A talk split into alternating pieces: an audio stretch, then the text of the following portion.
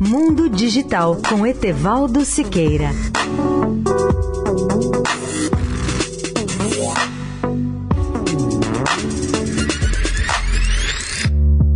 Olá, amigos da Eldorado. É incrível a variedade de aplicações e serviços que os drones podem prestar. Eles já são utilizados para filmagens, para reportagens jornalísticas especiais, para transmitir informações sobre regiões inacessíveis, para mapeamento e acompanhamento de grandes obras de engenharia, para resgatar ou ajudar a socorrer pessoas em áreas de catástrofes e incêndios, ou para fazer entregas de produtos em áreas urbanas ou rurais, em especial de alimentos, medicamentos e até de outros produtos. Eu vi outro dia um vídeo em que um drone voa sobre baleias no mar para coletar amostras do líquido que elas esguicham que contém também um muco para pesquisa sobre um vírus que vive dentro dos pulmões desses animais.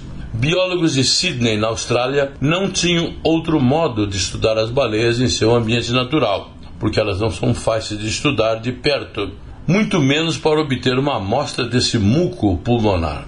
A solução inteligente dos pesquisadores foi a seguinte: num pequeno navio, eles acompanham a migração das baleias no inverno passado, atraem essas baleias para o litoral da Austrália Oriental. E para provar uma amostra, para recolher uma amostra do ar expelido na respiração da baleia, eles usam os drones equipados com dispositivos coletores, por exemplo, um denominado placa de Petri, que pode abrir e fechar e recolher amostras tanto dos líquidos quanto do ar que vem de dentro das baleias, do vapor. Tudo o que tinha a fazer era, até agora, cruzar o jato e recolher uma amostra de água e vapor das baleias quando elas emergiam.